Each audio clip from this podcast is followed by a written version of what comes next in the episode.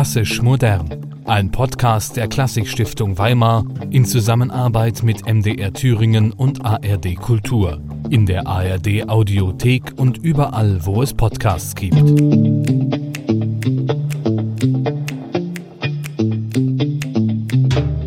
Hallo Stefanie. Hallo Sophie. Na, hast du heute schon die Wohnung durchgewischt? Nein, tatsächlich nicht. Ich habe aber auch jemanden, der das für mich macht. Oha, mhm. interessant. Ja, ein Hightech-Gerät, ein Staubsaug- und Putzroboter macht das für mich. Nicht schlecht, sehr luxuriös. Ja, das ist eine Innovation, äh, über die hätte man sich vor 100 Jahren wahrscheinlich sehr gefreut. Das denke ich auch. da sind wir aber auch schon ganz zufällig bei unserem heutigen Thema, oder? Auf jeden Fall, genau. Also bei uns geht es heute genau um diese Dinge, um Putzen und Kochen und Kindererziehung, all diese Dinge, die früher naja, man muss es ja wirklich sagen, ausschließlich die Aufgabe der Frau waren. Ja, genau. Also äh, zu der Zeit hat man diese Bereiche noch klassischerweise der Frau zugesprochen äh, und hat gesagt, das wäre quasi die natürliche Veranlagung. Aber das Bauhaus hat da schon angesetzt und hat versucht, auch wenn man da noch diese klassischen Rollenbilder hatte, ähm, es der Frau leichter zu machen. Mhm. Ja, also dass sie ähm, durch rationalisiertere äh, Haushaltsführung, äh, durch einfachere Handhabung ihres Bereichs quasi mehr Zeit gewinnt, um sich selbst zu verwirklichen, um einen Beruf zu ergreifen, um ähm, ja musisch tätig zu werden ähm, oder was auch immer. Mhm. Ich kann mir gut vorstellen, dass das ganze Thema Frauen im Bauhaus so groß ist, dass man da einen ganz eigenen Podcast drüber machen könnte. Ja, es ist sehr spannend, aber auch sehr, ich sag mal, sehr komplex. Sehr komplex. Wir wollen es natürlich trotzdem anreißen. Mhm. Ähm, und es ist auch einfach ein unglaublich interessantes Thema. Und deswegen äh, fliegen wir jetzt wieder zu Ute Ackermann, die mir die Küche, das Esszimmer und das Kinderzimmer zeigt.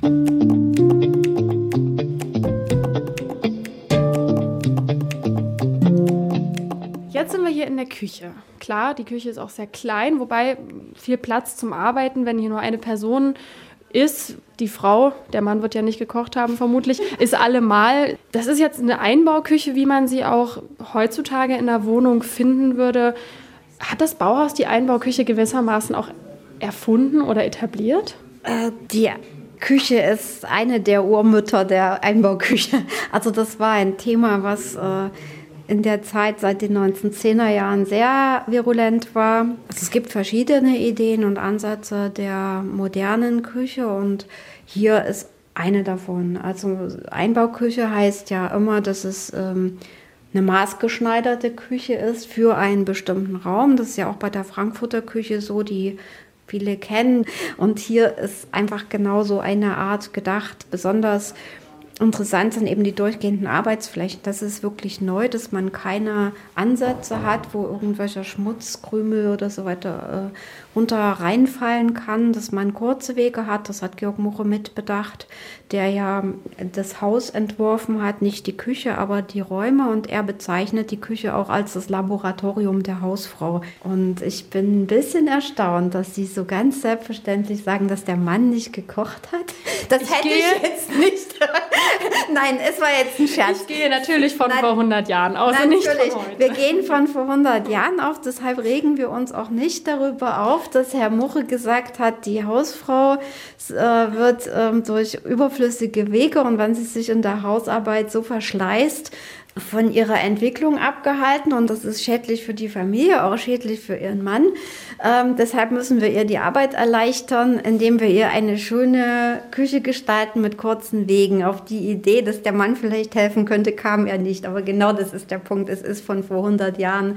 Es ist so gedacht, dass man von der Küche aus direkt in das Kinderzimmer schauen kann. Also man sieht hier, während man seinen Haushalt führt, auch kann man noch ein halbes Auge auf die Kinder werfen.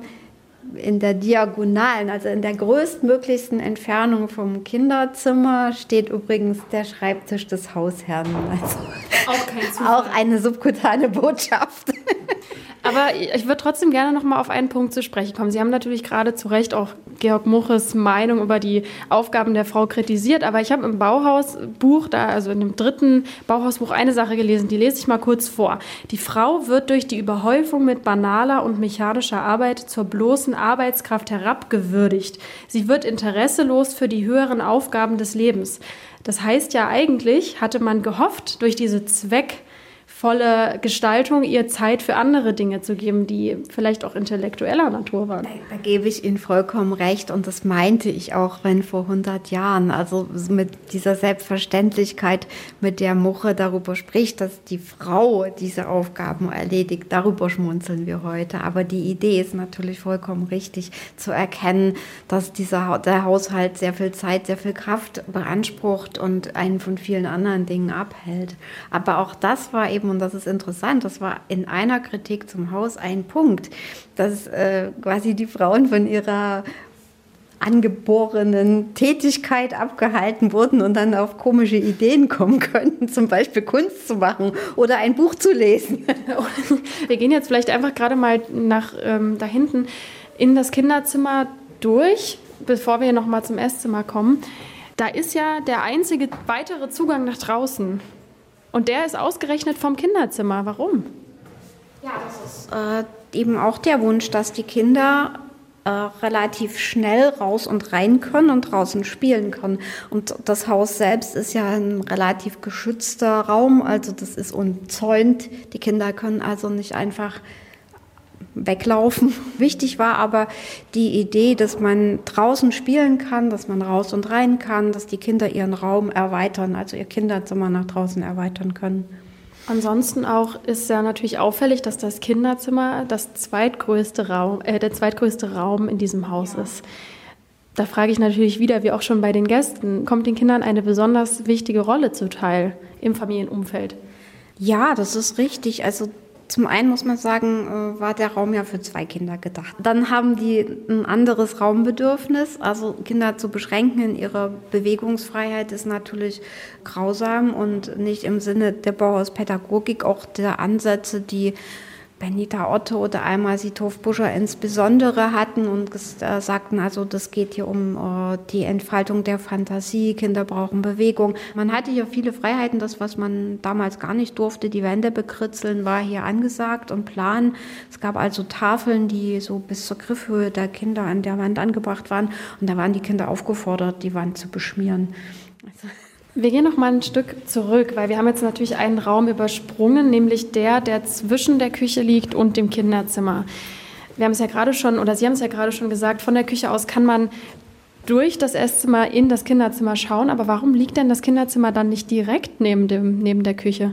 Ja, das hat auch einen praktischen Grund. Das ist äh, Wegeführung letzten Endes, denn äh, in der Küche wurde nicht gegessen. Das war ausschließlich eben Laboratorium und äh, da durfte man sich auch nicht hinsetzen. Ich glaube, es gab einen Hocker, aber so dieses gemütliche Kaffee trinken in der Küche, was wir heute so kennen, das fand da nicht statt. Deshalb hatte man in unmittelbarer Nähe zur Küche dieses kleine Esszimmer, was ausschließlich für diese Funktion gedacht war. Aber das ist ja wirklich schon sehr klein dafür, dass hier teilweise drei Familien drin gewohnt haben. Die haben natürlich sich von den ursprünglichen Raumzuschreibungen verabschieden müssen. Also die hatten dann beispielsweise hier an diesem Raum dann auch den Windfang noch, also noch einen Anbau zur Verfügung und auch im Zimmer der Dame. Das können wir gleich nochmal am Grundriss sehen. Aber es ist tatsächlich winzig. Also es ist wirklich sehr klein und natürlich der Not der Nachkriegszeit geschuldet.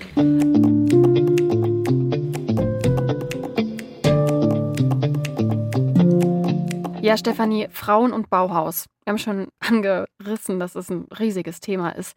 Und trotzdem, mm, lass uns kurz mal drüber sprechen. Ich muss nämlich ehrlich zugeben, ich war ein bisschen überrascht davon, mm, weil ich immer dachte, das Bauhaus war schon war damals natürlich unglaublich progressiv, aber auch sogar vergleichbar progressiv mit den Werten, die wir heute haben. Natürlich, man muss es immer in zeitlichen Kontext setzen, das ist 100 Jahre her, aber ich war doch ein bisschen erstaunt, wie konservativ dann das Bild von Frau in der Küche, im Laboratorium, Mann ähm, maximal weit entfernt mit seinem Schreibtisch vom Kinderzimmer und vom äh, Esszimmer.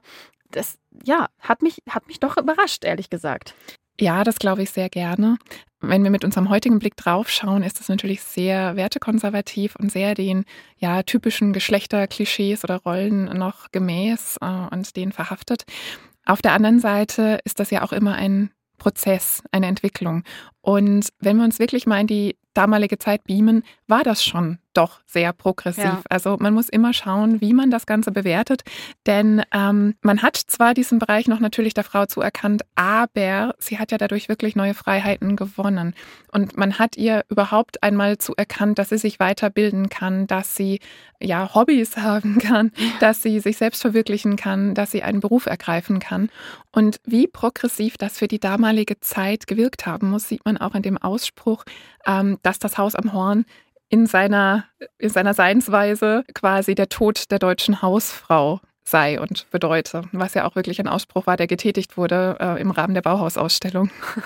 Ist ja tatsächlich ein großer Kritikpunkt gewesen, die mhm. Rolle der Frau und wie sie die Familie vernachlässigt, weil sie ja eigentlich besser arbeiten kann. Eigentlich ist es paradox. Das ist sehr paradox und man sieht, was für Ängste da plötzlich evoziert werden und was da so aufkommt. Ähm, aber es zeigt auch dadurch sehr, sehr schön, dass es doch auch schon sehr fortschrittlich war, weil es solche heftigen Reaktionen provoziert hat. Mir war auch ehrlich gesagt gar nicht bewusst, dass zu dieser Zeit die äh, reformpädagogischen Ansätze schon so en vogue waren. Ja, als das jetzt auch nochmal mit dem Kinderzimmer zur Sprache kam und den Freiheiten, die die Kinder damals hatten oder die so angedacht waren durch äh, die Architektur, musste ich auch sehr an das denken, was Jens Grönwald uns schon mhm. erzählt hat zu seiner Kindheit im Haus am Horn. Ja, total. Ich habe das auch mehrmals gedacht beim Interview mit ihm, dass äh, ich mir gut vorstellen kann, dass die Bauhäusler diese Art von Lebens Umsetzung und Wohngefühl, was die Familie Grönwald dort hatte und vor allem die Kinder hatten, dass sie das bestimmt gut geheißen hätten und befürwortet hätten. Das kann ich mir auch gut vorstellen. Und umso ja, komischer muss es bestimmt auch sein, ähm, wenn man dann das Haus, in dem man groß geworden ist, ähm, ja, so als Museum heutzutage wieder erlebt, oder? Ja, das muss extrem surreal sein, wenn man dann ja. dahin kommt und Eintritt zahlen muss, wahrscheinlich sogar in seinem, in seinem Kindheitshaus. Tja, ich habe äh, Jens Grünwald natürlich auch gefragt, wie das für ihn ist. Mm, und er äh, hat mir so ein bisschen davon erzählt, auch weil ja der, der komplette Garten ist ja nicht mehr vergleichbar mit dem, wie er es damals erlebt hat, muss man sagen. Also ein mhm. Großteil der zugewucherten Gartenfläche. Ähm, ich habe mir Bilder zeigen lassen, also es war wirklich extrem zugewuchert. Da konnte man sich an jeder Ecke verstecken. Davon ist nicht mehr viel übrig geblieben. Und wie empfindet er das?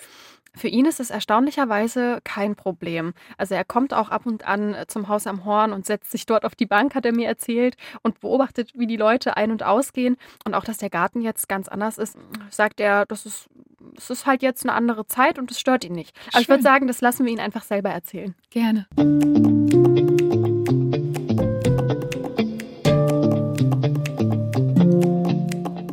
Nicht, ein, nicht irgendwie ein unwohles Gefühl, wenn du herkommst und denkst, irgendwie hat man deine Kindheit Gar nicht. Es ist, nein, nein, es ist wunderbar. Wir hatten hier unsere wunderbare Kindheit und jetzt ist es diese Ikone der Moderne und äh, völlig anders und äh, wird nicht genutzt, wie wir es bewohnten, sondern eben ein Museum. Und das ist schön. Wie stehst du zu, der, zu dem neuen Bauen am Horn, diese Siedlung? Es ist städtebaulich nicht besonders gut, aber das ist natürlich geschuldet den einzelnen Eigentümern, die eigentlich alle ihr Grundstück haben möchten, urdeutsch und dazu ein bisschen Bauhaus. Aber eine Wohnidee des Bauhauses ist das ja so nicht. Aber da weiß auch niemand, ist das wie realisierbar. Das wussten die wahrscheinlich selber gar nicht so richtig.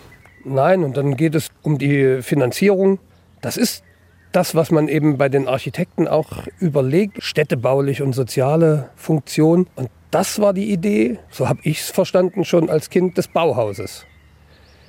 Dieses Miteinander und diese, das erklärte uns auch Muche zu dem Haus am Horn, diese Idee, ähm, das Wohnen so gestalten zu können und jederzeit zu ändern und zu erweitern nach Bedarf.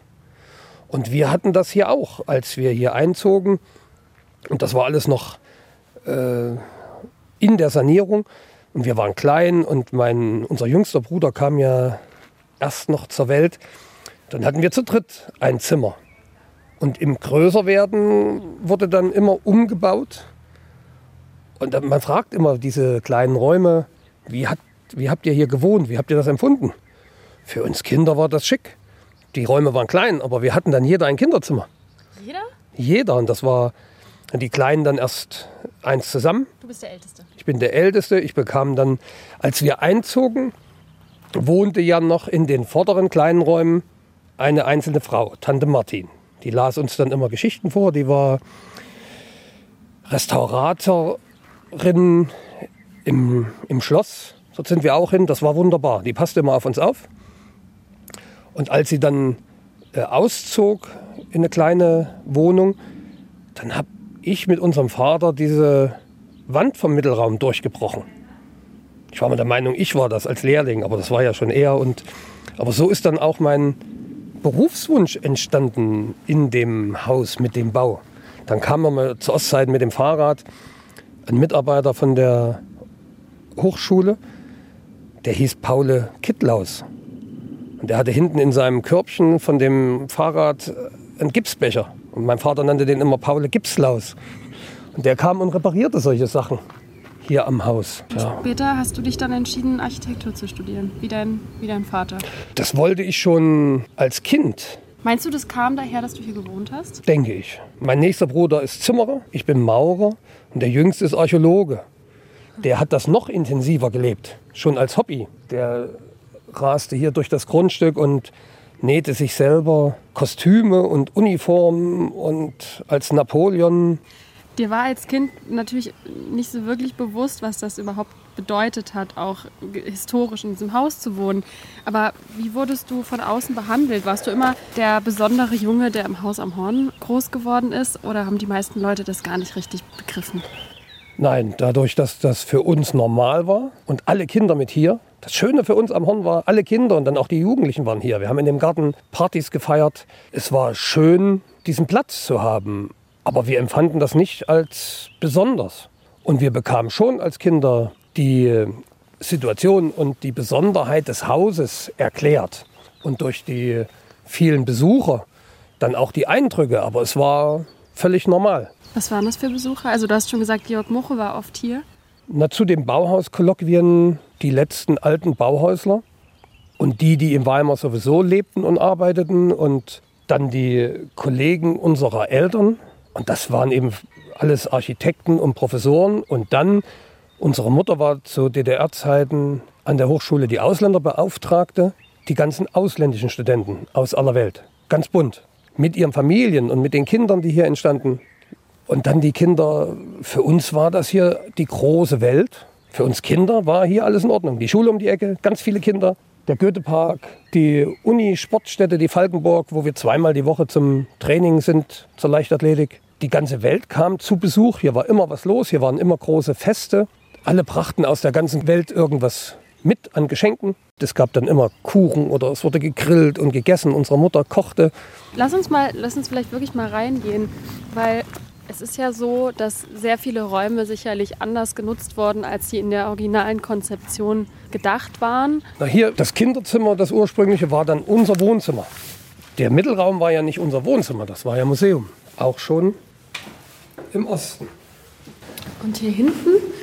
Als wir einzogen, war das Zimmer der Dame unser Kinderzimmer mit Doppelstockbett. Und das Kinderzimmer war das Wohnzimmer. Ich weiß nicht, wir waren damals klein, aber heute finde ich das alles viel kleiner, als es damals war.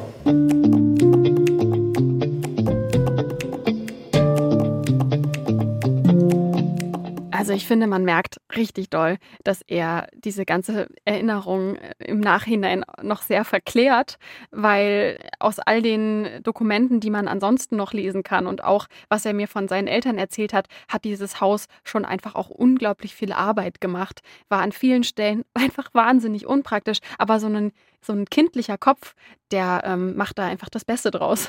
Das denke ich auch. Es ist schön zu sehen, ähm, ja, wie man auch ähm, mit der Zeit, wenn man groß wird, unterschiedlich auf ein Haus blicken kann, mehr oder weniger. Und wir haben es ja auch schon gehört, weil du es gesagt hast, unpraktisch, ne? Flachdach etc., sonstige Probleme ähm, um das Haus herum. Also ich glaube, mhm. da war viel zu tun und es ist ja auch ähm, sehr bemerkenswert, dass auch zu Zeiten der Grünwalds ein Teil schon als ich sage jetzt mal, Museum ähm, genutzt wurde. Ja, das fand ich auch total beeindruckend, wenn man bedenkt, wie klein das Haus ist und dass der große Raum in der Mitte, der mit Abstand größte Raum, dann aber nicht mal für die Familie genutzt wurde, sondern man so großzügig war zu sagen, im Sinne der Bauhausidee, die man weiter verbreiten will, öffnet man diesen Raum für Besucher ähm, aus aller Welt und für Interessierte, die einfach dadurch wieder ein besseres Bild oder ähm, ja ganz und gar sogar das Bauhaus einfach wieder ins Gedächtnis zurückgerufen wurde in einer Zeit, wo es nicht die beste Stellung ja hatte. Auf jeden Fall. Zu DDR-Zeiten wurde das Bauhaus nicht so gewertschätzt, sagen wir es mal so.